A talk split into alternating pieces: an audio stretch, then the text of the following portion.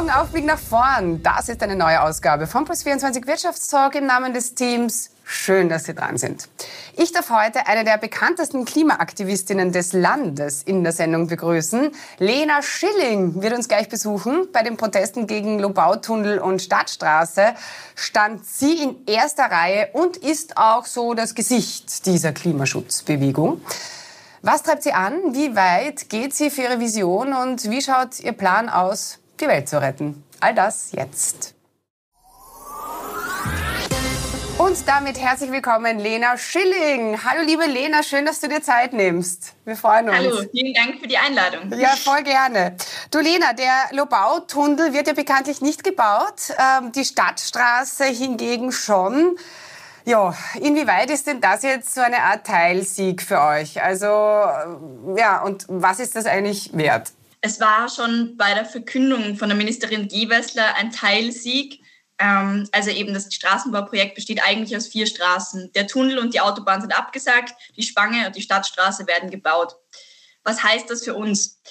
Dass der Lobautunnel abgesagt ist, ist temporär, solange die Ministerin im Amt ist. Ist sie nicht mehr im Amt, ist es nicht mit einem Gesetz festgesetzt, kann sein, dass das wieder in die Bauordnung geschrieben wird. Das heißt, ich habe das schon immer so gesehen und deswegen ging der Protest auch weiter mit der Absage vom Bautunnel und deswegen sind wir auch in hier Städten, weil der Bau der Stadtstraße mit diesen vier Spuren, so wie das gerade stattfindet, quasi der Schlüssel ist, um den Bautunnel dann irgendwie durch die Hintertür doch noch zu kriegen. Das heißt, dieser Protest wird und muss weitergehen, weil die Straße natürlich eben nicht klar ist, dass sie nicht gebaut wird. Mhm.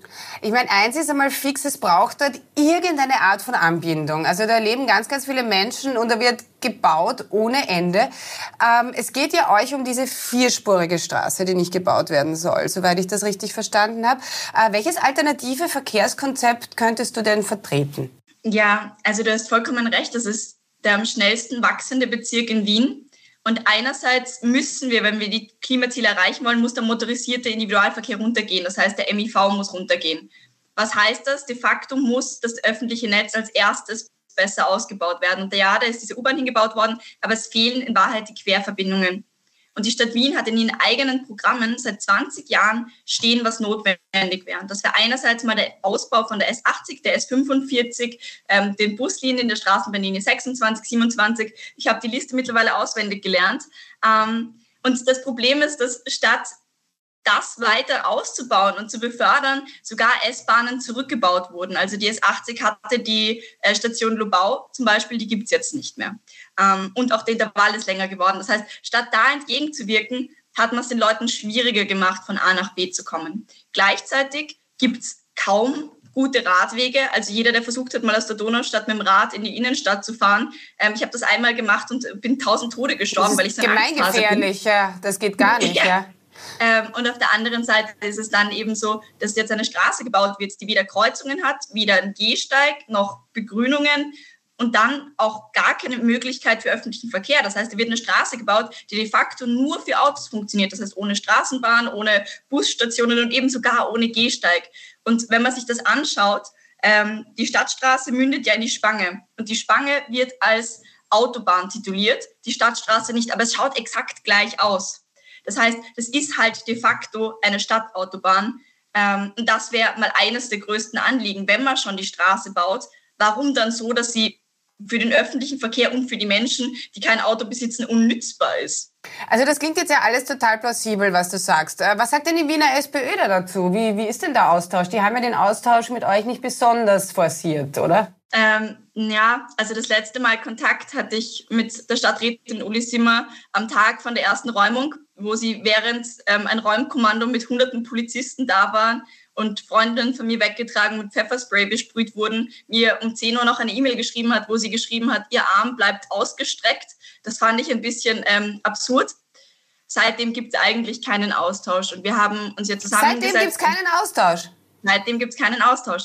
Und wir hatten uns zusammengesetzt, weil unser, wir haben gesagt, wir möchten gerne über die inhaltlichen Dinge reden. Das heißt, was kann man noch adaptieren, was könnte man noch verändern? Und sie hat sich de facto hingesetzt und hat gesagt, da gibt es nichts mehr zu diskutieren, das ist durch, das wird jetzt so gebaut. Und das ist halt im Rahmen der Klimakrise echt eine Katastrophe. Und vor allem die SPÖ hat ja mittlerweile nicht mal mehr die Linie, dass es nur um die Stadtstraße geht, sondern es ist klar, dass es ihnen auch um den Lobautunnel geht. Hm. Jetzt mal abseits von der Donaustadt, du sagst, die Politik äh, ist schuld an dieser Klimakrise, weil die uns da einfach hineinmanövriert haben. Was forderst du denn ganz konkret jetzt? Also einerseits müssen wir eine Mobilitäts- und eine Energiewende schaffen. Wir sehen das ja gerade auch mit Krieg und der Abhängigkeit von fossilen Energien und fossilem Gas, ähm, dass wir eigentlich, muss sagen, ziemlich in einer aussichtslosen Lage sind. Gerade jetzt vor dem Winter, die Leute haben Angst und ich muss leider sagen, zu Recht. Und da sind wir jetzt in einer Lage, wo wir eigentlich so schnell wie möglich die Erneuerbaren ausbauen müssen. Das heißt, Wind, Solar, ähm, Geothermie, Wasserkraft ist in Österreich ganz gut ausgebaut. Ähm, auf der einen Seite, und da haben wir halt das Problem, dass sich die Bundesländer dagegen stellen. Also sind Rekordbudgets von der Bundesregierung beschlossen worden. Aber Mikl Leitner hat schon vor einem Jahr gesagt, in meinem Bundesland wird kein Windrad mehr gebaut. Also die Frage ist, wohin will man die jetzt bauen? Ähm, das ist einerseits das Problem und dann andererseits dieser Mobilitätsaspekt. Der Verkehrssektor ist der, in dem die Emissionen in den letzten 30 Jahren am allermeisten angestiegen sind. Und wir haben jedes Jahr einen neuen Höchststand an neu zugelassenen Autos. Es sind weit über fünf Millionen mittlerweile. Und wenn man sich anschaut, wundert das niemanden. Der VCÖ hat eine Studie rausgegeben und in den letzten 20 Jahren sind 519 Straß, äh, Kilometer an Straßen zugebaut worden und 319 Kilometer an Schienen abgebaut. Also die Leute haben einfach nicht die Wahl. Und das wären die zwei zentralen Hebeln, mhm. die wir halt heute ansetzen müssen. Mhm, mhm.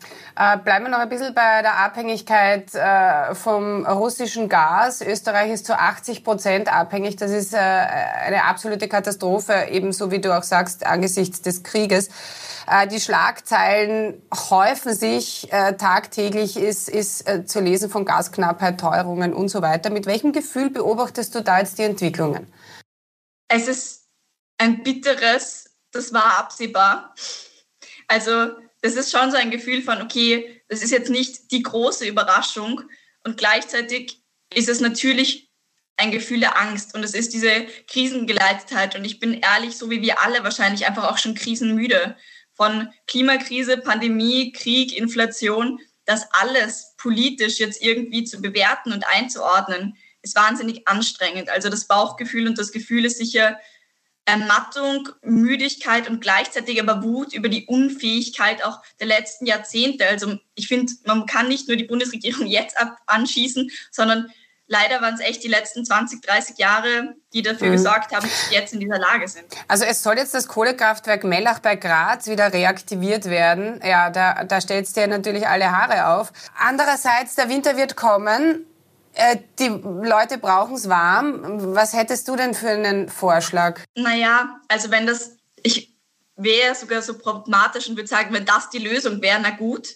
Aber das wird maximal ein Prozent des im Moment der Wärme und des Gases substituieren. Das heißt ein Prozent und dafür wieder ein Kohlekraftwerk anschalten, das jetzt ja noch nicht bereit ist. Also wir haben ja auch das Problem, das haben die ehemaligen Chefs auch gesagt von diesem Kraftwerk, dass das frühestens Mitte Winter in Betrieb genommen werden kann, weil das Personal nicht da ist, weil das Material nicht da ist und weil das ja erst abgeschalten wurde. Das heißt, man hat alles darauf ausgelegt, dass das nicht mehr passiert. Was muss jetzt passieren? Naja, ein Maßnahmenplan, der mal fundiert ist und langfristig. Ich meine, das hat man sich ja bei der Pandemie irgendwie schon gefragt und gewünscht. Okay, seit Jahrzehnten steigt unser Energieverbrauch und dann ist jetzt halt Zeit zu regulieren, wie man es schafft, diesen Energieverbrauch langsam runterzusetzen. Das heißt, dass die Industrie, wo das geht, jetzt erstmal auch nicht optimal, aber auf Erdöl umsteigt. Und wir zum Beispiel Dinge haben wie Tempo 100 und Co., all die Maßnahmen, die man quasi auf der Ölschiene treffen könnte. Und dann braucht es halt einen Einsparungsmaßnahmenplan für die Industrie. Und zwar in der Papierbranche, in der Glasbranche und in der Chemiebranche. Das sind die drei Branchen, wo am meisten ähm, Gas verwendet wird und gebraucht wird. Und ganz klar ist auch, es darf die Menschen nicht so sehr treffen. Wir müssen versuchen, jetzt einen Plan zu machen und zu sagen, okay, so viel Energie, wie wir jetzt verbrauchen, dürfen wir eh nie wieder verbrauchen. Mhm. Ja, Du hast da einen Plan und da springt auch äh, der Funke über. Gehen wir mal so ein bisschen zurück. Äh, vor ein bisschen mehr als einem Jahr hat äh, alles mit einer Presseaussendung begonnen an Michael Ludwig, den Wiener Bürgermeister. Äh, du warst auf einem Foto zu sehen mit äh, auf einem Bagger, ja, und, und der Text war ungefähr so: wird gebaut, wird besetzt. Da, damals ging es eben um, um die Stadtstraße, äh, zweites Heimburg und so. Ähm, ihr habt dann tatsächlich im August darauf die erste Baustelle besetzt. Erzähl mal, worauf bist du denn am allermeisten stolz und was würdest du retrospektiv heute anders machen? Ich glaube, das, was wir mitgenommen haben, ist, dass die Klimabewegung tatsächlich in einem Bündnis zusammengearbeitet hat und wir haben auch gezeigt, wenn wir so breit aufgestellt sind, das heißt von den Bürgerinitiativen vor Ort, von der Pfarre, die uns das Wasser geliefert hat, den Kindergärten, den Gärtnern, die uns dort unterstützt haben, das alles ist, glaube ich, unser Erfolg, dass wir es geschafft haben, in hier Städten wirklich verankert zu sein und als Klimabewegung mittlerweile auch österreichweit ein Bündnis aufgebaut zu haben. Und ja, ich glaube, das ist, was wir mitnehmen, auch, dass die Klimabewegung jetzt in den nächsten Jahren in einer ganz anderen Qualität zusammen auftreten wird. Was ich anders machen würde im Nachhinein, schwierig. Ich glaube, viele Dinge hätten anders laufen können. Ich glaube, viele Dinge davon hatten wir nicht in der Hand. Also zum Beispiel, was ich mir wünschen würde im Nachhinein, wäre, dass es eine andere Gesprächsbasis mit der Stadt Wien gegeben hätte und dass es da von Anfang an möglich gewesen wäre, anders in Dialog zu treten und man sich nicht nur über die Medien anschreit, mehr oder weniger. Ähm, aber eben, ich glaube, von unserer Seite gab es da die Versuche, vielleicht hätte man das von Anfang an nochmal subtiler probieren müssen und im Hinterzimmer, aber ich bin kein Fan von Hinterzimmerpolitik. Also ja, ich glaube, das wäre auf jeden Fall was, das man vielleicht ändern hätte können. Äh, Leda, abschließend, viele bewundern dich. Äh, du bist eine tolle Rednerin, äh, sehr charismatisch, äh, sehr klar im Kopf ähm, und so weiter. Ähm, äh, hast du eine Mentorin, einen Mentor? Wen bewunderst du? Was hat dich geprägt? Hm, was hat mich geprägt? Ich glaube tatsächlich einfach die Menschen, mit denen ich politische Arbeit mache. Ich habe nicht den einen, die eine Mentorin. Ich habe ganz viele großartige Menschen und vor allem eine große Bewegung. Also ich glaube, das ist, was wir nie vergessen können.